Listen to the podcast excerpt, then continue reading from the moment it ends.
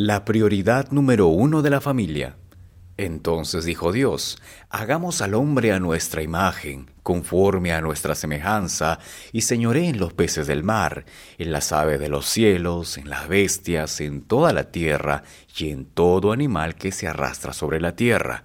Y creó Dios al hombre a su imagen, a imagen de Dios lo creó, varón y hembra los creó, y los bendijo Dios y les dijo, Fructificad y multiplicaos, llenad la tierra y sojuzgadla, y señoread en los peces del mar, en las aves de los cielos, y en todas las bestias que se mueven sobre la tierra. Génesis capítulo 1 del verso 26 al 28. Si Jehová no edificare la casa, en vano trabajan los que la edifican. Si Jehová no guardare la ciudad, en vano verá la guardia. Por demás es que os levantéis de madrugada y vayáis tarde a reposar, y que comáis pan de dolores, pues que a su amado dará Dios el sueño. He aquí, herencia de Jehová son los hijos, cosa de estima el fruto del vientre. Salmos capítulo 127 del verso 1 al 3. Hijos, obedeced en el Señor a vuestros padres, porque esto es justo Honra a tu padre y a tu madre, que es el primer mandamiento con promesa, para que te vaya bien y seas de larga vida sobre la tierra. Y ustedes, padres, no provoquéis a ir a vuestros hijos, sino criadlos en disciplina y amonestación del Señor. Efesios capítulo 6 del verso 1 al 4 y todo lo que hacéis, sea de palabra o de hecho, hacedlo todo en el nombre del Señor Jesús, dando gracias a Dios Padre por medio de Él. Casadas, estad sujetas a vuestros maridos, como conviene en el Señor. Maridos, amad a vuestras mujeres y no seáis ásperos con ellas. Colosenses capítulo 3 del verso 17 al 19. El plan original. Dios creó al hombre para la gloria divina, para que después de pasar por la prueba y la aflicción, la familia humana pudiera llegar a ser una con la familia celestial.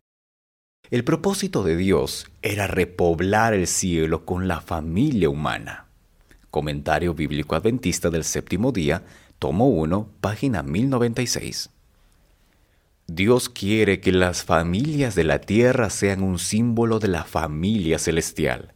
Los hogares cristianos, establecidos y dirigidos de acuerdo con el plan de Dios, se cuentan entre sus agentes más eficaces para formar el carácter cristiano y para adelantar su obra. Joyas de los Testimonios, tomo 3, página 67. En el plan divino de la educación, adaptado a la condición del hombre después de la caída, Cristo figura como representante del Padre, como el eslabón de unión entre Dios y el hombre. Él es el gran maestro de la humanidad y dispuso que los hombres y las mujeres fuesen representantes suyos. La familia era la escuela y los padres eran los maestros. La educación, página 33. Ángeles visitan los hogares. Los ángeles de Dios visitarán a menudo el hogar regido por la voluntad de Dios. Bajo el poder de la gracia divina, ese hogar llega a ser un lugar de refrigerio para los peregrinos agobiados. Mediante un cuidado vigilante se evita el engreimiento, se contraen hábitos correctos y se reconocen atentamente los derechos ajenos. La fe que obra por el amor y purifica el alma empuña el timón y preside sobre toda familia. El hogar cristiano, páginas 24 y 25. Los ángeles de Dios que ministran a los que serán herederos de salvación les ayudarán a hacer de su familia un modelo de la familia celestial. Conducción del niño, página 522. Poder para transformar el mundo. Los jóvenes y niños de la actualidad determinan el porvenir de la sociedad, y lo que estos jóvenes y estos niños serán depende del hogar. A la falta de buena educación doméstica se puede achacar la mayor parte de enfermedades, así como de la miseria y la criminalidad que son la maldición de la humanidad. Si la vida doméstica fuera pura y verdadera, si los hijos que salen del hogar estuvieran debidamente preparados para hacer frente a las responsabilidades de la vida y a sus peligros, ¿qué cambio experimentaría el mundo? El Ministerio de Curación, página 270. Los padres deben considerarse en un sentido especial como agentes de Dios para instruir a sus hijos como lo hacía Abraham, a fin de que anden en el camino del Señor. Necesitan escudriñar diligentemente las escrituras para saber en qué consiste el camino del Señor, a fin de enseñarlo a su familia. Miqueas dice: ¿Y qué es lo que Jehová pide de ti, sino hacer justicia y amar la misericordia y andar humildemente con tu Dios? Miqueas capítulo 6, el verso 8. A fin de ser maestros, los padres deben aprender, obteniendo constantemente luz de los oráculos de Dios e introduciendo por precepto y ejemplo esta preciosa luz en la educación de sus hijos. El hogar cristiano páginas 151 y 152. Enseñar por precepto y ejemplo.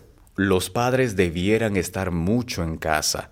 Por precepto y ejemplo debieran enseñar a sus hijos el amor y temor de Dios, enseñarles a ser inteligentes, sociales, afectuosos, a cultivar hábitos de diligencia, economía y abnegación. Al dar a los hijos amor, simpatía y ánimo en casa, los padres pueden brindarles un refugio seguro y acogedor frente a muchas de las tentaciones del mundo. Fundamentos de la Educación Cristiana, página 70. Por la luz que Dios me ha dado, sé que el esposo y la esposa deben ser en el hogar ministro, médico, enfermera y maestros que vinculen a sus hijos consigo y con Dios que los preparen para evitar todo hábito que en algo pudiera militar contra la obra de Dios en el cuerpo, y que les enseñen a cuidar de toda parte del organismo viviente. El Hogar Cristiano, página 152. Si debéis ser la luz del mundo, esa luz debe brillar en vuestros hogares. Aquí debéis ejemplificar las gracias cristianas, ser amables, pacientes y bondadosos, aunque firmes, necesitáis buscar constantemente la más elevada cultura de la mente y del alma. Como humildes hijos de Dios, aprended en la escuela de Cristo. Buscad constantemente desarrollar vuestros poderes para poder realizar el trabajo más perfecto y completo en el hogar, por precepto y ejemplo dejad que la luz de la gracia celestial irradie vuestro carácter, el cual debe ser la luz del sol en el hogar.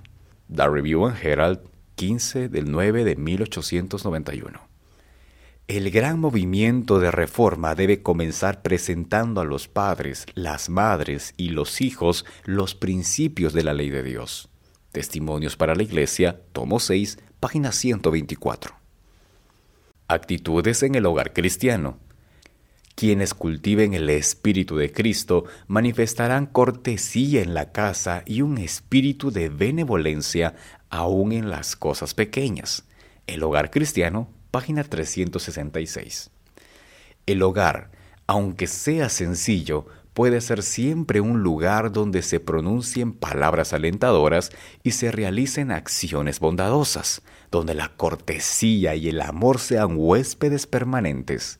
El Hogar Cristiano, páginas 12 y 13. Padres, Dios desea de vosotros que hagáis de vuestras familias un ejemplo de la familia del cielo. Proteged a vuestros hijos, sed bondadosos y tiernos con ellos. El padre, la madre y los hijos deben estar unidos con los vínculos áureos del amor. Una familia bien ordenada y bien disciplinada es un poder mayor para mostrar la eficacia del cristianismo que todos los sermones del mundo.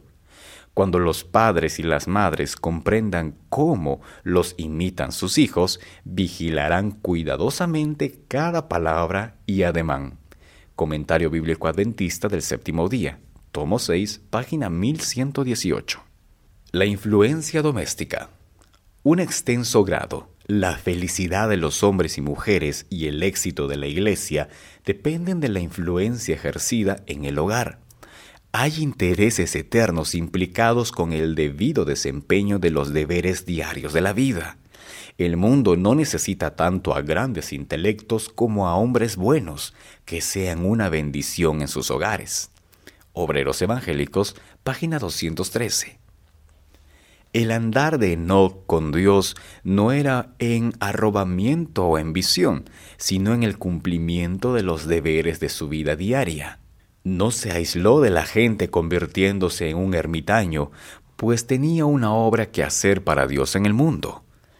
En el seno de la familia y en sus relaciones con los hombres, ora como esposo o padre, ora como amigo o ciudadano, fue firme y constante siervo de Dios. Conflicto y Valor, página 28. Paz en el hogar y en la iglesia. Haya paz en el hogar y habrá paz en la iglesia. Esta preciosa experiencia llevada a la iglesia será el medio para crear un afecto bondadoso mutuo. Cesarán las rencillas, la verdadera cortesía cristiana se verá entre los miembros de iglesia. El mundo tomará nota de que ellos han estado con Jesús y han aprendido de él. ¿Qué impresión haría la Iglesia en el mundo si todos los miembros vivieran vidas cristianas? Conducción del Niño, página 522 y 523. Traigan la verdad al hogar para que lo purifique y santifique. No permanezcan al margen de este desafío. ¿Cuánta ceguera manifiestan muchos cristianos en esto que es de su propio interés? Fracasan completamente al no ver lo que Cristo podría hacer por ellos si le permitieran actuar en el seno del hogar. Con el mismo fervor que emplean los mundanos para conquistar ventajas terrenales, los creyentes debieran actuar sinceramente para recibir la corona de la vida. Como resultado, la Iglesia de Dios ciertamente avanzará con gran poder. Recibiréis poder, página 141.